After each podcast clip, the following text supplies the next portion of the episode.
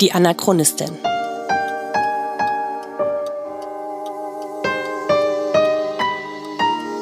Ein Podcast über die Lebensgeschichte des Widerstandskämpfers Theo Hespers und seiner Nachfahren. Folge 35. Kameradschaft. Schriften junger Deutscher. Teil 3.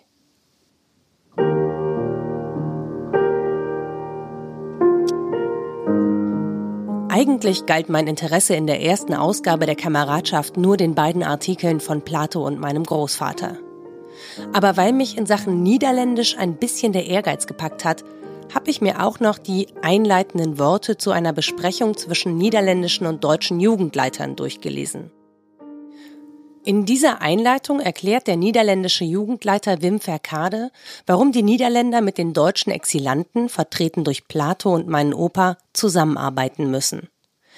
Es geht darum, die niederländische Jugend vor dem Gift des Extremismus zu schützen, der über die Grenzen nach Holland schwappt. Er erklärt die Gemeinsamkeiten zwischen den Jugendbünden aus Deutschland und den Niederlanden und erinnert die Jugendleiter an ihre Verantwortung gegenüber den Jugendlichen. Und es geht auch darum zu verhindern, dass sich der Faschismus weiter in Europa ausbreitet. Dieses Schreiben hat aber nicht nur zum Ziel, das politische Feld zu bereiten, es soll die Notwendigkeit der Zeitschrift verdeutlichen und die Bereitschaft erhöhen, für die Publikation zu spenden. Denn für den Druck und die illegale Verbreitung der Zeitschrift nach Deutschland wird schlicht Geld benötigt. Und da Crowdfunding-Plattformen noch nicht erfunden waren, musste ebenso darauf hingewiesen werden, warum man eine solche Zeitschrift auch dann finanzieren sollte, wenn man nicht direkt betroffen, also deutsch war. Wesentlich interessanter fand ich allerdings den letzten Artikel in der Ausgabe, auch wenn mich der Titel In der Reichsführung Bericht eines Engländers jetzt nicht übermäßig gereizt hat. Aber der erste Satz hat es wieder rausgerissen. In der Zeit zwischen April und September des vorigen Jahres habe ich drei Monate in offizieller Stellung im Auslandsamt der Reichsjugendführung RJF in Berlin gearbeitet. Während dieser Zeit hatte ich die ganz einzigartige Gelegenheit, die gesamte Organisation und die wichtigsten Persönlichkeiten dieser der zahlenmäßig größten Jugendorganisation Westeuropas zu beobachten. Äh, bitte was? Ein Engländer in der Reichsjugendführung in Berlin? 1937? Sorry, aber da musste ich gleich erstmal den Namen googeln. Der Artikel ist mit D.C. Yeldon Thompson unterzeichnet. Es dürfte nicht allzu viele Menschen mit dieser Namenskombination geben. Und tatsächlich finde ich einen David Cron Yeldon Thompson, später Philosophieprofessor in den USA an der Universität von Virginia. 1919 im britischen Dorset geboren, war Yeldon Thompson also gerade mal 18 Jahre alt, als er den Artikel für die Zeitschrift meines Großvaters schrieb und als er sich in der Höhle des Löwen befand. Was er allerdings über die Reichsjugendführung schreibt, ist unfassbar entlarvend und deckt sich mit den Beschreibungen, die ich in der Invertito gefunden habe. Dort steht ja unter anderem drin, wer meinen Großvater und Plato beim Versuch verraten hat, im Sommer 1937 die in Anführungsstrichen deutsche Jugendfront zu gründen.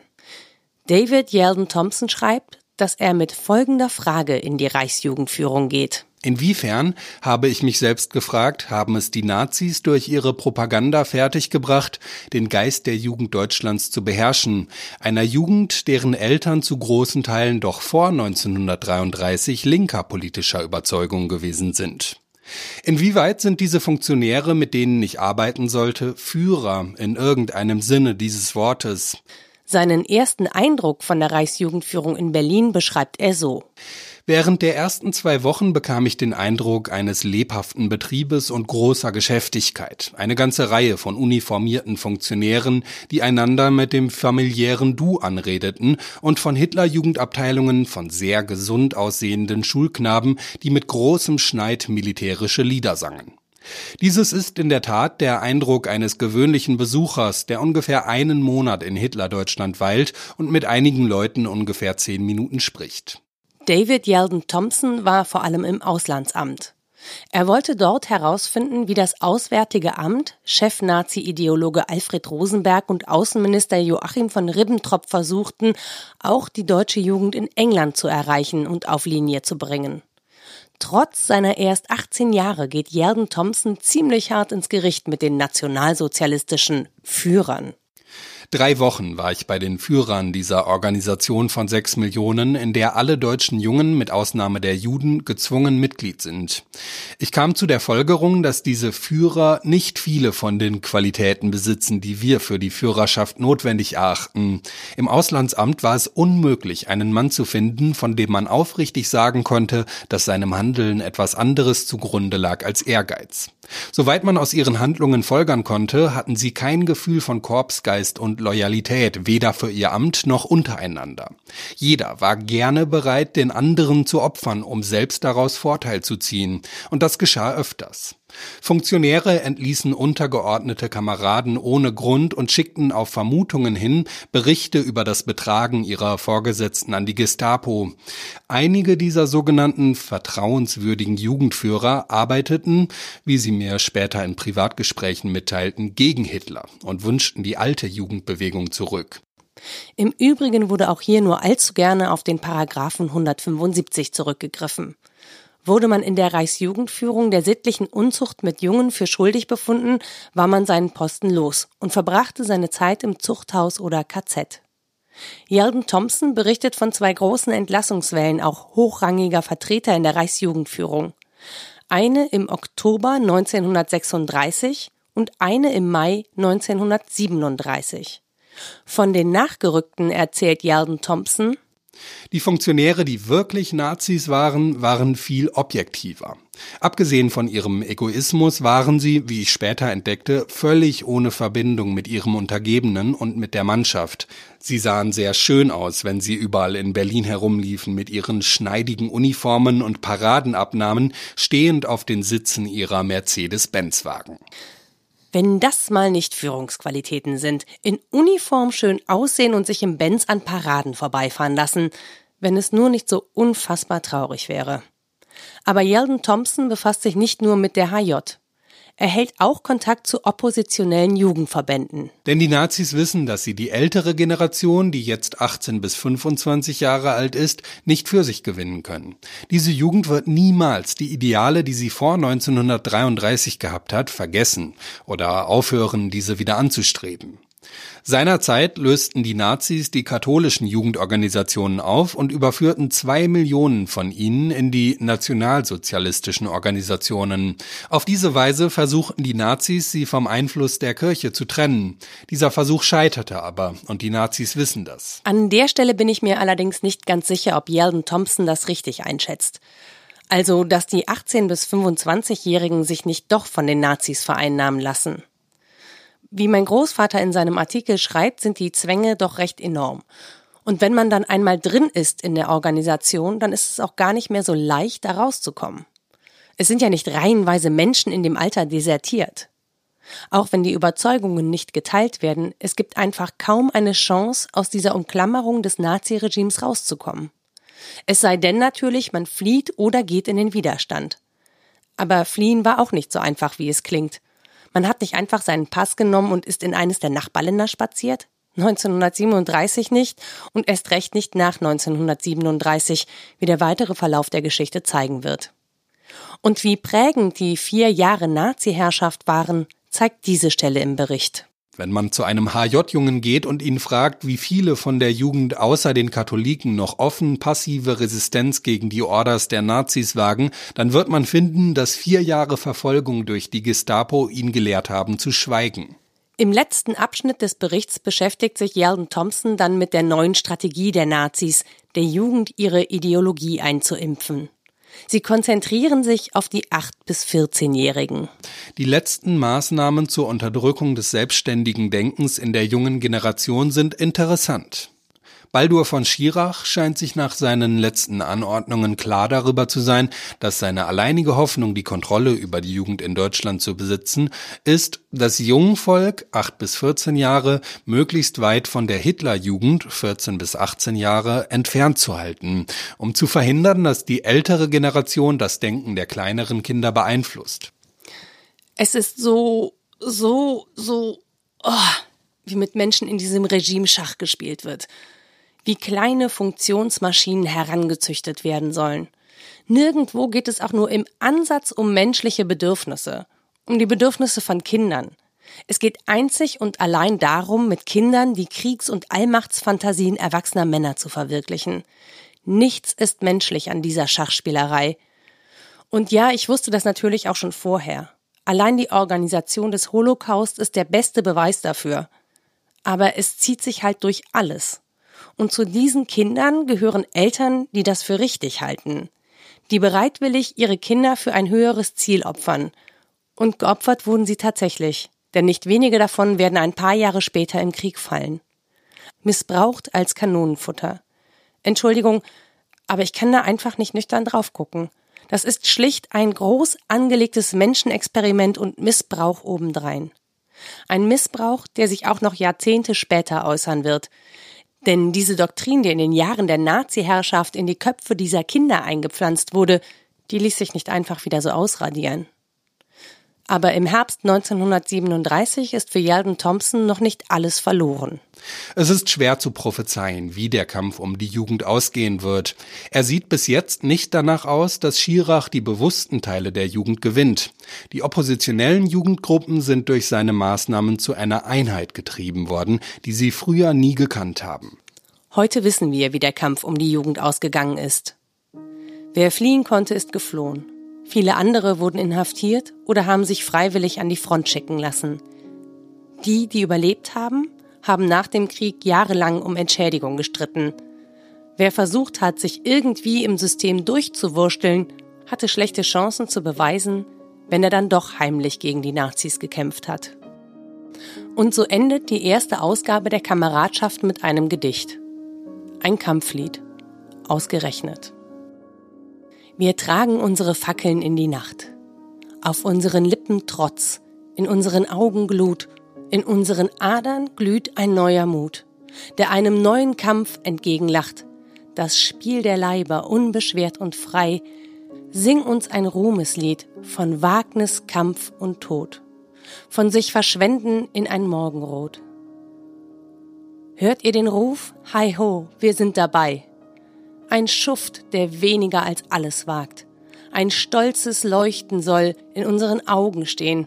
Wir wollen lachend untergehen, wenn nur aus unserem Blut ein neuer Morgen tagt.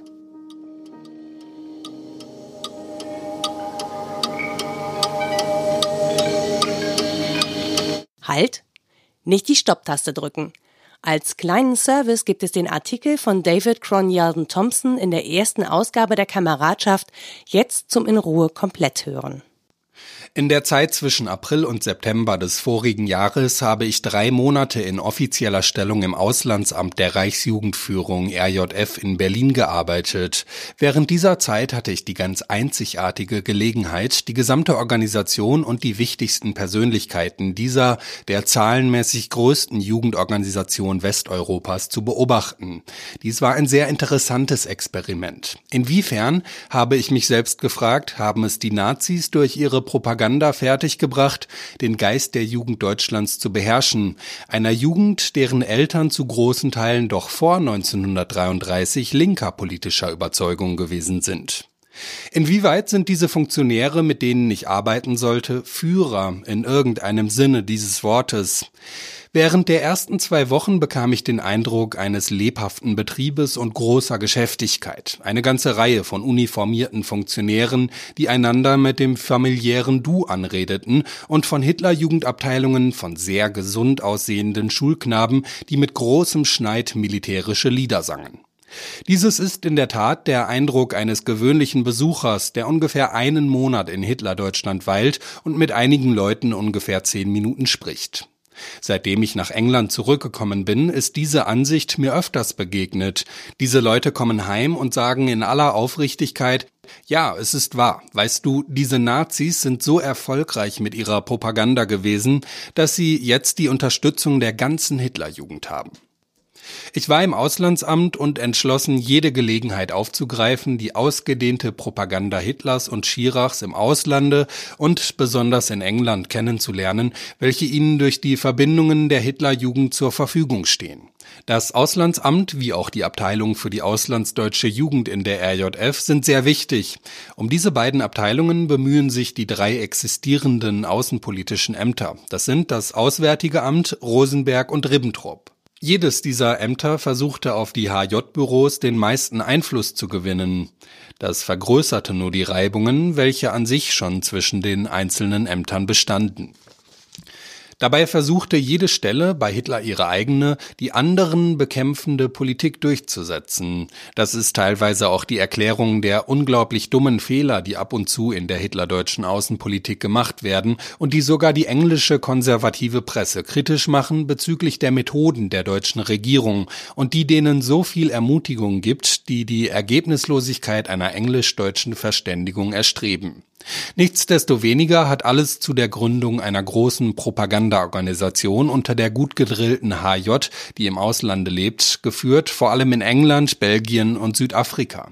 Hierbei muss man berücksichtigen, dass kein HJ-Junge ins Ausland reisen kann, ohne Erlaubnis der für das jeweilige Land zuständigen Person, die für England in London lebt.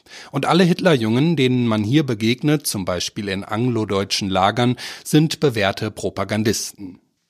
Drei Wochen war ich bei den Führern dieser Organisation von sechs Millionen, in der alle deutschen Jungen mit Ausnahme der Juden gezwungen Mitglied sind.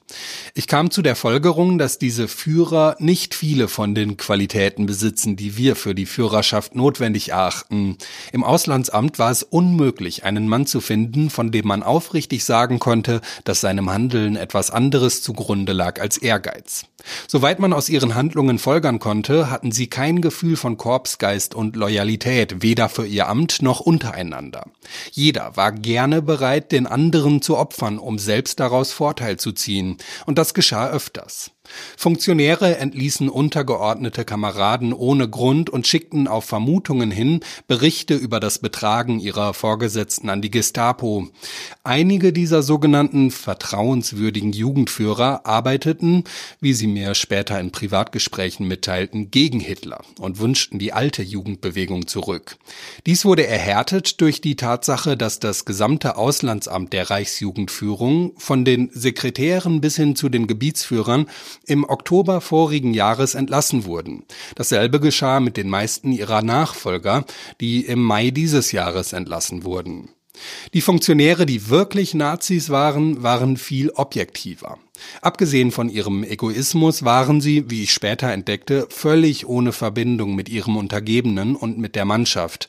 Sie sahen sehr schön aus, wenn sie überall in Berlin herumliefen mit ihren schneidigen Uniformen und Paradenabnahmen, stehend auf den Sitzen ihrer Mercedes-Benz-Wagen. Für Schirach selbst hatten sogar die wirklichen Nazis kein gutes Wort. Sie kritisierten ihn natürlich nicht öffentlich. Er war von Hitler angestellt und eine oberflächliche Loyalität war daher notwendig. Diejenigen der Funktionäre, die keine Nazis waren, beschimpften ihn als einen eingebildeten und engstirnigen Menschen. Während meines Dienstes unter Hitler und später kam ich in Kontakt mit den Führern der oppositionellen Jugendbewegung. Wenige Leute in England haben eine Idee von der zahlenmäßigen Stärke und dem moralischen Einfluss dieser Organisationen, die vielleicht im Augenblick das schlimmste Problem für Nazi-Deutschland sind. Denn die Nazis wissen, dass sie die ältere Generation, die jetzt 18 bis 25 Jahre alt ist, nicht für sich gewinnen können. Diese Jugend wird niemals die Ideale, die sie vor 1933 gehabt hat, vergessen oder aufhören, diese wieder anzustreben. Seinerzeit lösten die Nazis die katholischen Jugendorganisationen auf und überführten zwei Millionen von ihnen in die nationalsozialistischen Organisationen. Auf diese Weise versuchten die Nazis, sie vom Einfluss der Kirche zu trennen. Dieser Versuch scheiterte aber, und die Nazis wissen das. Darum gerade die starke Verfolgung der katholischen Jugend. Voriges Jahr war ich einen Monat in einem Lager der sogenannten HJ bei Siegen im Westen. Zweifelsohne werden die Jungens dort verdorben. Der Streifendienst der HJ wurde eingerichtet, um es den Führern möglich zu machen, bei Tage, bei Nacht in die Häuser der Jungens einzudringen. Die Kontrolle wird nicht allein in der wichtigsten Gebieten über die katholische Jugend ausgeübt, sondern auch die protestantische Jugend wird stark überwacht. Ich erfuhr von vielen protestantischen Jugendlichen, die wegen Abhaltung illegaler Bibelstunden im Gefängnis saßen. Die bündische Jugend wünscht ihre Freiheit wieder, die Freiheit auf Fahrt zu gehen, mit wem sie will und nicht nur mit denen, die zur selben HJ-Gruppe gehören und in derselben Straße wohnen. Aber dieses Gesetz zu brechen ist Verrat. Was vor kurzem in der Zentrale der HJ geschehen ist, ist nicht gerade geeignet, Schirach zu beruhigen. Der Stab seines eigenen Hauptquartieres illoyal. Von diesen Sachen wird nirgendwo öffentlich gesprochen. Wenn man zu einem HJ-Jungen geht und ihn fragt, wie viele von der Jugend außer den Katholiken noch offen passive Resistenz gegen die Orders der Nazis wagen, dann wird man finden, dass vier Jahre Verfolgung durch die Gestapo ihn gelehrt haben zu schweigen. Aber auch Nazi-Deutschland ist sich völlig bewusst des Unterschiedes zwischen Schein und Wesen. Die letzten Maßnahmen zur Unterdrückung des selbstständigen Denkens in der jungen Generation sind interessant. Baldur von Schirach scheint sich nach seinen letzten Anordnungen klar darüber zu sein, dass seine alleinige Hoffnung, die Kontrolle über die Jugend in Deutschland zu besitzen, ist, das Jungvolk, 8 bis 14 Jahre, möglichst weit von der Hitlerjugend, 14 bis 18 Jahre, entfernt zu halten, um zu verhindern, dass die ältere Generation das Denken der kleineren Kinder beeinflusst. Aus diesem Grunde werden die Jungvolkführer jetzt aus dem Jungvolk selbst genommen und nicht wie früher aus der HJ. Zweitens hat er es schwer, genügend loyale Hitlerjugend zusammenzubekommen für die öffentlichen Tagungen, wie zum Beispiel für den Nürnberger Parteitag. Drittens hat er die Schulen in Propagandastätten der HJ umgewandelt und man muss, was da gelehrt wird, selbst hören, um es zu glauben. Viertens wird das Jungvolk dem Einfluss des religiösen Unterrichtes entzogen. Zu alledem muss Schirach seine HJ-Propaganda im Auslande, speziell in England, verstärken, um zu verhindern, dass die wirklichen Tatsachen unter der Jugend des Auslandes bekannt werden. Es ist schwer zu prophezeien, wie der Kampf um die Jugend ausgehen wird. Er sieht bis jetzt nicht danach aus, dass Schirach die bewussten Teile der Jugend gewinnt. Die oppositionellen Jugendgruppen sind durch seine Maßnahmen zu einer Einheit getrieben worden, die sie früher nie gekannt haben. Weil dieser Podcast ohne die Unterstützung meiner Kollegen nicht möglich wäre, möchte ich mich diesmal besonders bei meinem Sprecher Dominik Peters bedanken. Die wundervolle Musik stammt von Anja Arnold.